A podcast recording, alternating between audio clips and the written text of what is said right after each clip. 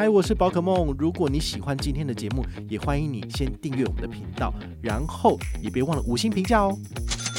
今天的主题是宝可梦的东京跨年之旅心得分享来喽。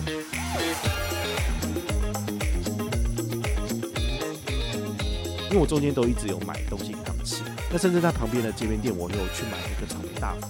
哦，那时候好死不死，居然还有粉丝拍到，然后就还有放到我的那个贴文下面说。对，宝大这好吃吗？我觉得这是一个蛮有趣的一个体验。那我妈就一直问说：“嗯，他们是谁？”嗨，我是宝可梦，欢迎回到宝可梦卡好。今天呢，来跟大家聊聊这个我去东京的这个心得。好，其实蛮有趣的，因为这一次的这个旅行呢，它其实不是我自己想去就去的，而是规划了一年，然后就是用里程换票的方式带家人一起去哦。那里面有老有小，所以它其实算是一个工作，它其实比较不算是出去玩。好，因为你要照顾老人家嘛，那他们的需求什么的，好，所以如果你身边有一些老人，好，你的长辈、你的爸爸妈妈，你要带他们出国去玩的，那我觉得这一集节目你可以好好的听一下。那为什么选择这个东京呢？因为我们用的是 ANA 的里程换的，那 ANA 其实基本上就是以换日本最方便嘛。那 N A 的里程呢？其实，在疫情后呢，其实呃非常非常的多哦，在市面上非常的多，所以大家其实要换票是换不太到的。所以后来我查到的是长荣直飞的这个部分，所以我就带全家人一起去，然后我就换了两两组，就是一组是我姐姐他们家人，然后另外一组是我带爸妈的。那大家呢就是到东京之后呢，就是在会合这样子。好，那我在东京四天呢，就是带爸妈到处走走。我会很建议你哦，如果你是成田进来的话呢，就是搭京成特快可以直接进去市区嘛。那你可以在这个京成上野的 APA 就是预定住宿，因为你京成上野站出来，它的旁边就是 APA。对于老人家来讲的话，他不需要提着行李到处走，其实算是一个非常方便、非常简单的一个选择。那唯一的缺点就是它是地下一楼走到一楼，它是需要楼梯，它没有手扶梯。好，所以你可能就是要稍微要稍微就是辛苦的搬一下。好，那你搬一下行李，应该年轻人是还好，毕竟去程没有什么行李，回程可能比较重这样子。那这就是你自己需要注意的部分。不然，我觉得它的这个地理位置实在是非常非常的方便。那再来，如果你到了京城上野的话，这附近有什么好玩的呢？其实它旁边就是这个上野公园。那如果你要在这边赏樱或者是赏枫，其实是蛮适合的选择，因为旁边出来就是很漂亮。那旁边还有不忍池，不忍池的话呢，它其实夏天通通都是荷花，然后就打开整个绽放非常的漂亮。那还有上野动物园，所以很适合老小，就是都在这边，好一家老小在这边玩，其实是蛮舒服的。京城上野附近有什么景点呢？好，我后来查一查，我觉得很方便的点呢，其实就是浅草跟雷门。好，那这边怎么过去呢？其实如果你要搭计程车，像我们一家四口。一台计程车过去，其实真的没有很贵，而且一下就到了。那京成上野站呢？它如果要走到，就是呃，因为它是连通的是银座线，那银座线的话，它下面走的是一个非常长的一个走廊，那个老人家走走可能真的会受不了。好，年轻人走当然没有问题哦。所以我会建议大家，就是如果你在京成上野站附近活动的话呢，只要家里面就是你们出去玩的这些人有三个人到四个人，其实你在旁边招计程车，然后请他送你到那个目的地。都算是蛮快的，而且算一算，其实大概呃多少一千多日币不到吧。好，所以我觉得你这样算一算的话，可能你自己搭地铁，然后单趟的费用是一百七十八日币左右嘛。那你如果算四个人的话，至少都是快要七八百日币了。但是我觉得这样子，你的家人可以不用花那么多时间去走路，然后可以节省体力。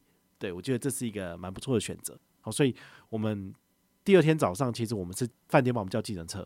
那饭店叫计程车的话，它就要加五百日币。所以你如果呃旁边招车，你觉得 OK，你不会害怕的话呢，其实这样是可以的。那当然，他们帮你叫车的话，就是车的品质很好，然后呢，就会在旁边等你这样子。我觉得这个也是 OK 的哈。所以大家可以自己做个选择。但是后来呢，我后来都是路边直接招车，因为其实我觉得品质都是一样的。然后呢，非常非常的便宜。我觉得是带家人就是到处走的话呢，用计程车来代步其实是很方便的。浅草雷门可以玩什么？因为我本来有打算带爸妈去坐这个人力车，但是人力车其实真的不便宜，三十分钟要一万日币。所以如果你预算有限的话呢，你可能就选择不会搭。我问我爸妈说要不要搭，他们其实走累了，他们想说他们想要直接回去换衣服休息，那就算了。好，所以要去搭人力车，这体验当地风情是一个很不错的选择哈。如果你的预算是 OK 的，那其实是很推荐。那再来呢，我带爸妈在浅草这边有预约哈，就是在 Klook 上面有预约这个换衣服的部分，就是穿和服。可是这真的不便宜，就是一个人七千多日币吧，所以你四个人就是两万八日币就喷掉了，哦，不便宜。但是呢，其实可以得到的是无价的回忆，很棒。然后建议早一点去，因为大概。九点半以后就一堆人了，所以如果你可以的话，你就是约最早的时间，大概九点他们开门，然后你就可以先去挑你的衣服，然后呢，他会帮你再简单的化妆，女生的部分，那男生的部分就是帮你把这衣服穿好。所以我们九点半到，已经晚一点了，然后呢，等到最后着装完成出去，都已经十点二十分了。然后十点二十分在外面的话，其实前朝就非常非常的热闹，很多很多的观光客。那我们就是。从那个大门这样子一路往那个商店街这样走走走走到这里面，然后就边买边吃，就是还蛮开心的。好，尤其是我这一次看到，就是他们有非常非常多的店家都可以使用佩佩而且是出示 QR code，所以你就只要扫 QR code，然后输入金额就好了。这真的是太棒了，因为我出门的时候我忘记把日币放在我的小袋袋里面，所以我手上就是只有我的这个钱包，然后还有我的信用卡。但是呢，我没有放任何日币。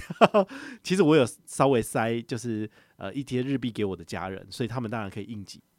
对我来讲，我如果能够用这个行动支付，我为什么一定要现金呢？我是最不喜欢用现金的人的。好，所以这次这样吃下来也是非常非常的开心。甚至它旁边的投币机，你都有这个 Suica 卡，好，这种所谓的电子票证的部分可以做支付，完全都不会用到现金，很不错。带老人家出去玩最大的问题就是他们。时不时就要休息，很容易累。然后再来就是他们要上厕所。那你也知道，穿了这个和服之后，其实你上厕所是蛮困难的。尤其他给你包紧紧，他怕你衣服掉了。所以如果你真的执意去把衣服就是拆开来去上厕所，你可能你的衣服会乱掉，或者是你的裤子就会掉之类的。所以我爸后来在回程的时候，他就一直抓他的裤子，因为就快掉了嘛，没办法。那我们就赶快带他回去把衣服换掉。好，所以我们回去换的话，大概就是接近中午十二点。所以我们穿着和服走一走，大概就是接近两个小时而已。对于老人家来讲，这样的行程是还不会太累，因为我中间都一直有买东西给他们吃。那甚至在旁边的街边店，我有去买那个草莓大福。好，那时候好死不死，居然还有粉丝拍到，然后就还有放到我的那个贴文下面说：“这个宝大这好吃吗？” 我觉得这是一个蛮有趣的一个体验啊。那我妈就一直问说：“他们是谁啊？为什么他们拍照，然后你会知道什么什么鬼的？”就猛个几几杯，哈，真的是蛮有趣的。那如果体验完了浅草的这个上半天的行程之后呢，你可以在附近找地方吃。那很棒的是，我使用的这间店呢，其实你在 Klook 上面找有非常非常多这种让你可以换和服的店。它旁边就有一间餐厅叫做全八，权力的权，然后一二三四五六七八的八。它其实就有面对河景，然后就可以就是点东西吃，甚至素食就有三四道，好，非常非常的友善。所以我就让父母在这边吃饭，但因为他们就是生意很很好，所以他们上餐就会比较慢一点点，所以我。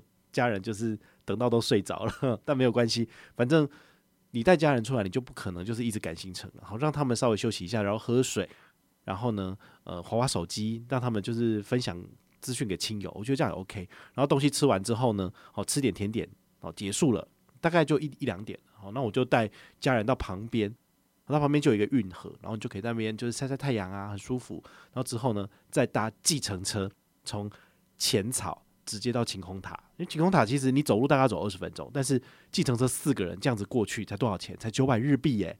九百日币其实就是你搭一站这个捷运站的距离嘛。好，所以我觉得带家人出去的话，基本上用计程车代步就好了。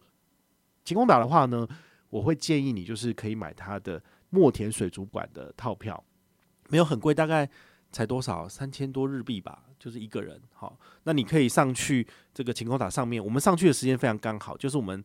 大概到那边两三点嘛，然后带爸妈去看一下这个墨田水族馆，看那个企鹅的喂食秀啊。出来之后呢，接近四点，然后让他们休息一下下之后呢，我们就开始排队。如果你有买这种网络上买的这个票券，直接领票之后就可以去排队坐电梯上去。所以我们现上去的时间大概是四点半，东京大概四点半左右就可以看到夕阳了。所以我们这个电梯一打开，就是一颗夕阳在那里，然后大家就赶快拍照，然后不到两分钟，夕阳就不见了。